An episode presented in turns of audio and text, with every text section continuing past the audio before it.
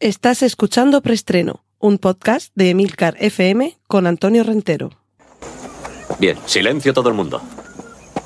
Motor. Sonido. Claqueta. Escena 1, toma primera. Acción.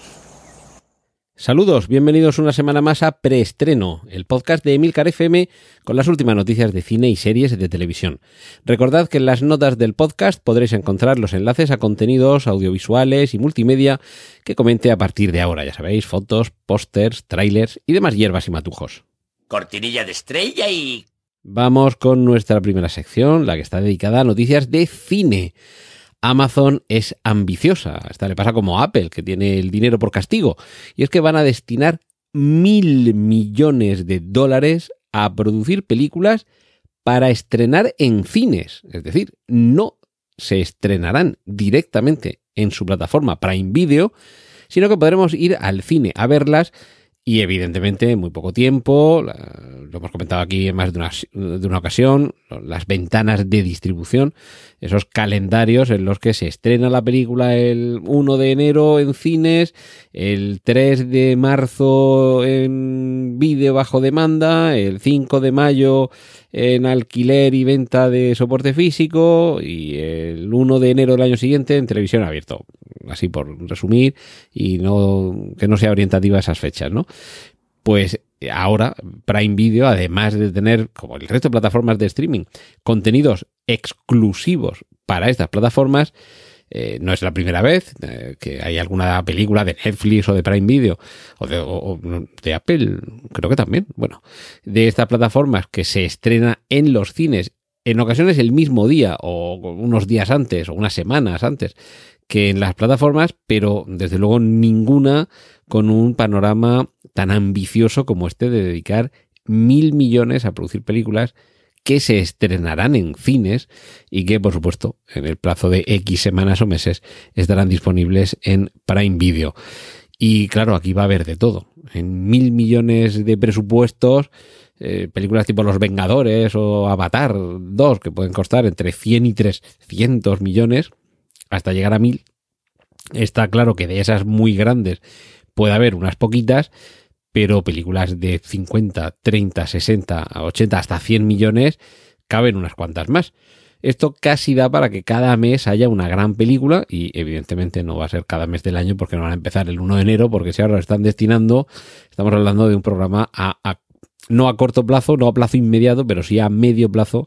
Así que a partir de comienzos del año que viene seguramente ya empezaremos a conocer cuáles de estos proyectos, eh, de las nuevas películas de Amazon, irán destinadas a este programa y me imagino que ya será Amazon, o bueno, Prime Video, la encargada de decirnos qué vamos a ver en la plataforma de streaming y qué va al cine de todas sus nuevas producciones. Lo que podemos ver también es el tráiler de eh, Copenhagen Cowboy, el Cowboy de Copenhague, que se estrenará el 5 de enero y es la nueva película de Nicholas Winding Refn, el autor de eh, Solo Dios perdona, me parece que era como se, se titulaba una de sus películas, el, el, demonio de neón, es decir, este autor que, bueno, el de Drive, por supuesto, pero este autor tremendamente esteta que le presta muchísima atención a la puesta en imágenes de lo que nos está contando, con, un, con unas elecciones de colores, de encuadres que son auténticamente magistrales. Y luego ya está, y esto mmm, ya va un poco en gustos, el que la película te meta o te saque dentro de lo que te está proponiendo. En el caso de Drive creo que ahí hubo menos controversia. Muy poca gente conozco que haya dicho que la película no le ha gustado, no le ha parecido, que esté bien. En otros de sus títulos, desde, bueno, las otras dos que he mencionado, Solo Dios Perdona, o de Neon Demon, el, el demonio de neón, ahí puede haber algo más de discusión, pero desde luego son aparatos visuales excelentes. Y nada distinto a eso se ve en el tráiler de Copenhagen Cowboy una película que tiene que ver con los bajos fondos, con las peleas, con la acción y desde luego con una puesta en pantalla deslumbrante. Así que por lo menos echadle un vistazo al tráiler Y, y, además creo que de estas películas que en pantalla grande ganan muchísimo más precisamente por eso, por la importancia que confiere su director al aspecto visual. Y otro autor, autor, digamos un paso más allá de director, no lo hago de menos, pero bueno, un director coge un guion que no tiene ni por qué ser eh, que le encante ni que haya trabajado en él, sino que simplemente se lo ponen por delante. El autor, una, una teoría de estas clásicas de análisis cinematográfico, sí que interviene más en el propio desarrollo del, del, del guion, aunque no lo haya escrito él. Entonces, en ese sentido, podemos considerar a estos dos directores como autores, porque también imprimen un sello muy personal a sus películas, y es que después de Nicolas Winding Refn, otro de los que también tiene película, por lo menos empieza a rodarle el año que viene, yo no sé si se estrenará también en 2023, es el grandísimo Paul Thomas Anderson.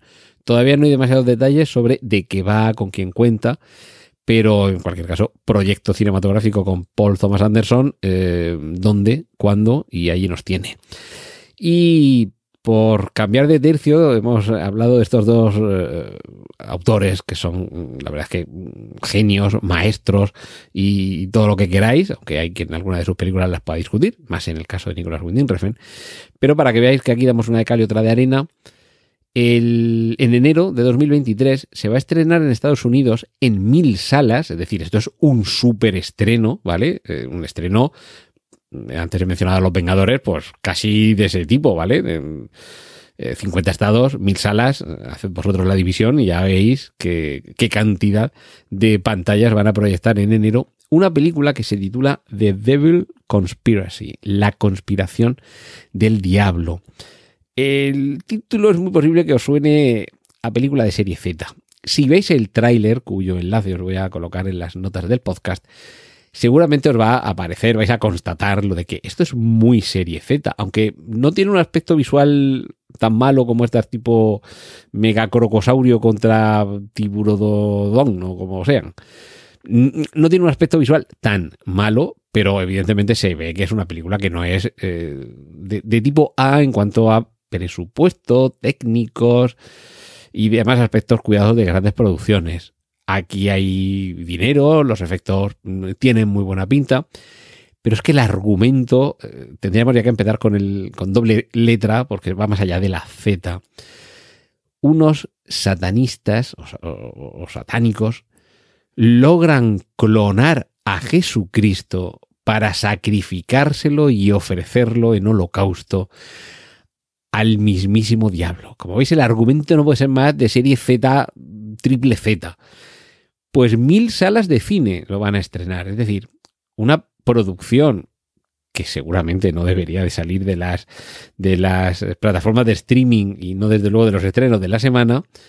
Yo no sé si dentro de un par de meses vamos a estar hablando de algo que le dé sopas con onda, por ejemplo, a Avatar 2, ¿vale?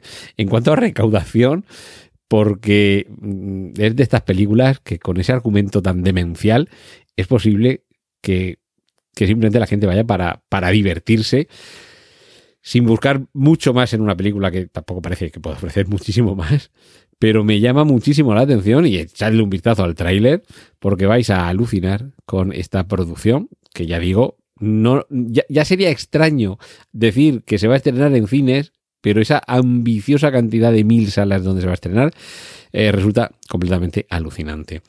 Y ahora vamos a explicar el porqué del título del preestreno de esta semana, ese No oses. En el año 1985, estos son eh, eventos reales, ¿vale? Eventos de, la vida real. Año 1985, bosque de Georgia, o de Georgia, Estados Unidos.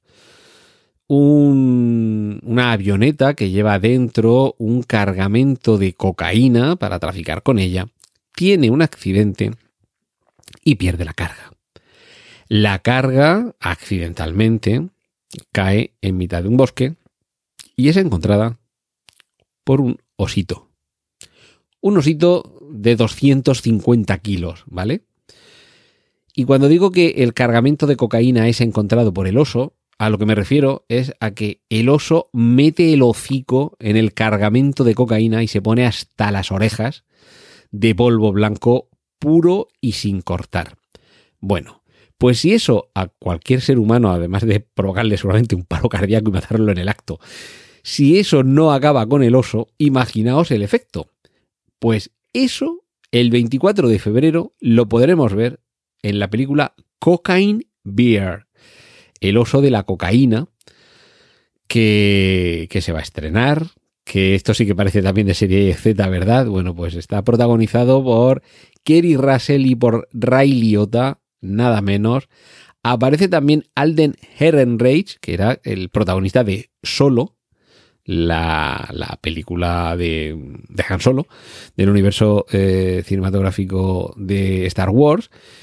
Y, y, está dirigida por Elizabeth Banks, que es eh, la directora, por ejemplo, de la última versión de Los Ángeles de Charlie, que conocemos por haber sido actriz en unas cuantas películas.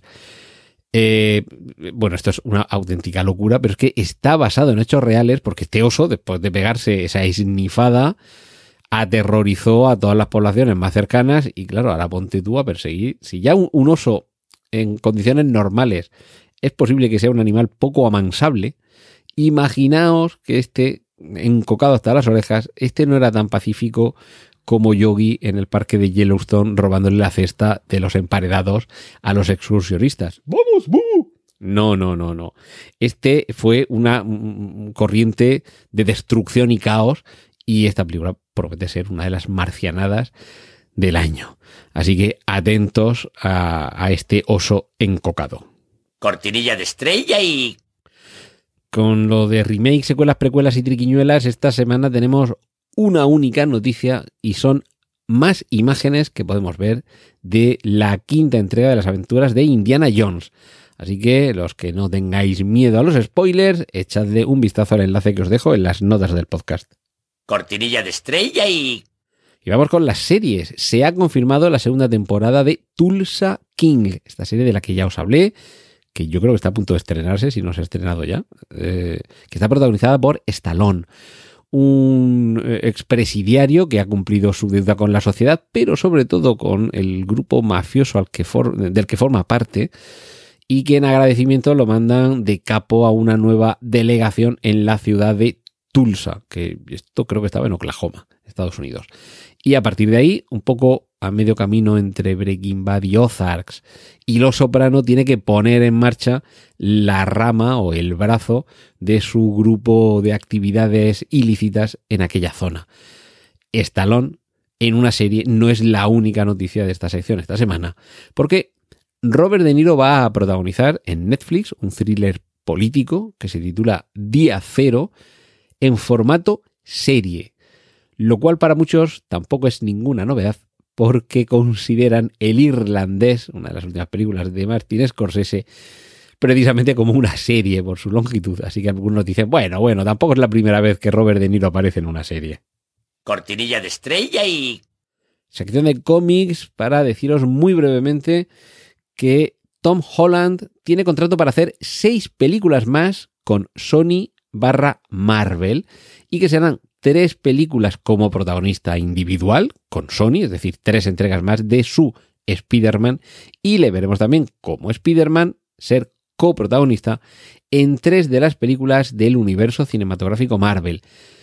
Parece, parece que dos de ellas por lo menos serán eh, Vengadores Dinastía Kang y Vengadores Secret Wars, y la tercera o la primera cronológicamente, estas tres es la que todavía no está muy claro cuál podría ser. Mi voto es por la de los cuatro fantásticos. Y eh, siguiendo con los cómics, eh, Estudio Canal va a preparar una serie con actores de carne y hueso, ¿vale? Con, decimos de imagen real, aunque bueno, seguramente habrá efectos digitales y demás. Pero bueno, imagen con actores que trasladará a la pantalla las novelas gráficas, los cómics, la obra maestra del gran Hugo Pratt, que es Corto Maltés. Hasta aquí la noticia a algunos les hará temblar, diciendo, madre mía, lo que pueden hacer con esto. A otros los llenará, les llenará de ilusión pensando que se haga justicia con este personaje que a mí siempre me ha, deprimido un poquito, ¿vale? Sé, sé, que es un gran clásico del cómic y bueno, aquí en Emilcar FM, los periodos vacacionales de verano, Semana Santa y Navidad, soy el encargado del podcast Excelsior, el podcast sobre cómics de Emilcar FM.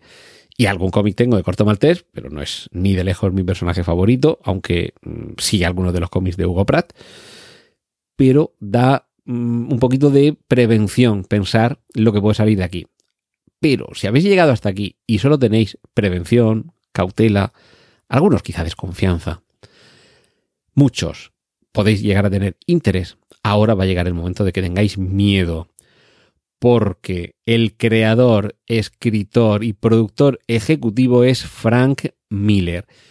Toda una garantía de éxito en el cómic, pero por desgracia, aunque su papel como codirector y co-guionista en las dos entregas de Sin City, detrás de las que está eh, Robert Rodríguez, lo cierto es que cuando dejaron a Frank Miller tomar las riendas de una película, Aquello fue un desastre estrepitoso.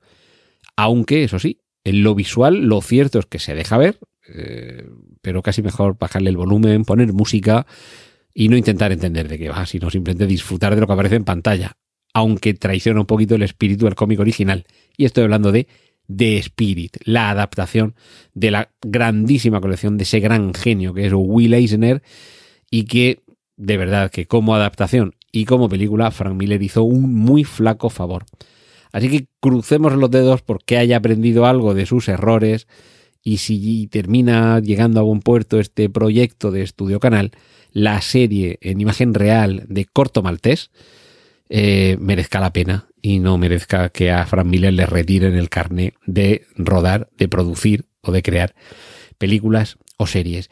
Y finalizamos esta sección con un eh, anuncio que ha hecho Warner barra DC, por el que además de en HBO Max, que es la plataforma de streaming vinculada con Warner, también va a haber productos del universo DC en la plataforma Amazon Prime. Todavía no se ha concretado ni confirmado que haya también eh, películas o series de imagen real, pero sí que se ha confirmado que habrá una gran importancia de los contenidos de animación. Y hay que recordar que precisamente en series eh, Warner mm, barra DC lleva unos cuantos años cosechando éxitos cosa que con las películas no le pasa tanto, no termina de armar su universo cinematográfico, a diferencia de lo que hasta ahora pasaba con, con Marvel, que le costaba más armar su universo en series, a pesar de que en cine sí que lo estaba haciendo bien. Así que, bueno, vamos a ver si con esta. Si con este reparto, que haya unas series en HBO Max y otras en Prime Video, todo llega a, a buen puerto. Cortinilla de estrella y y sección de adaptaciones. Os dejo el enlace al tráiler de Super Mario Bros., película de animación por ordenador con los personajes de los videojuegos de Nintendo. Y cerramos con la noticia de que a lo largo de 2023, además de que disfrutaremos de la segunda parte de Dune, con Denis Villeneuve eh, dirigiendo a Timothée Chalamet, y, y, bueno, pues, terminando de, contar qué es lo que sucede en Arrakis cuando llega Paul Atreides y familia, vamos a tener también una precuela de todo lo que sucede en el mundo creado en la, literatura por Frank Herbert con una serie la serie Dune la Hermandad, que evidentemente los que ya sabéis un poquito de este universo ya intuís que tiene que ver con las Bene Gesserit, esta hermandad de monjas místicas que en esta serie lo que se nos narraría sería el inicio, los momentos eh, preliminares de cómo se gesta, cómo se crea esta orden tan influyente en el mundo de Dune. Cortinilla de estrella y y hasta aquí hemos llegado esta semana. Muchísimas gracias por estar ahí y regresamos la semana que viene aquí en Emilcar FM con preestreno. Un saludo de Antonio Rentero. ¡Y corten! Gracias por escuchar preestreno. Puedes contactar con nosotros en emilcar.fm barra preestreno, donde encontrarás nuestros anteriores episodios. Genial, a positivar.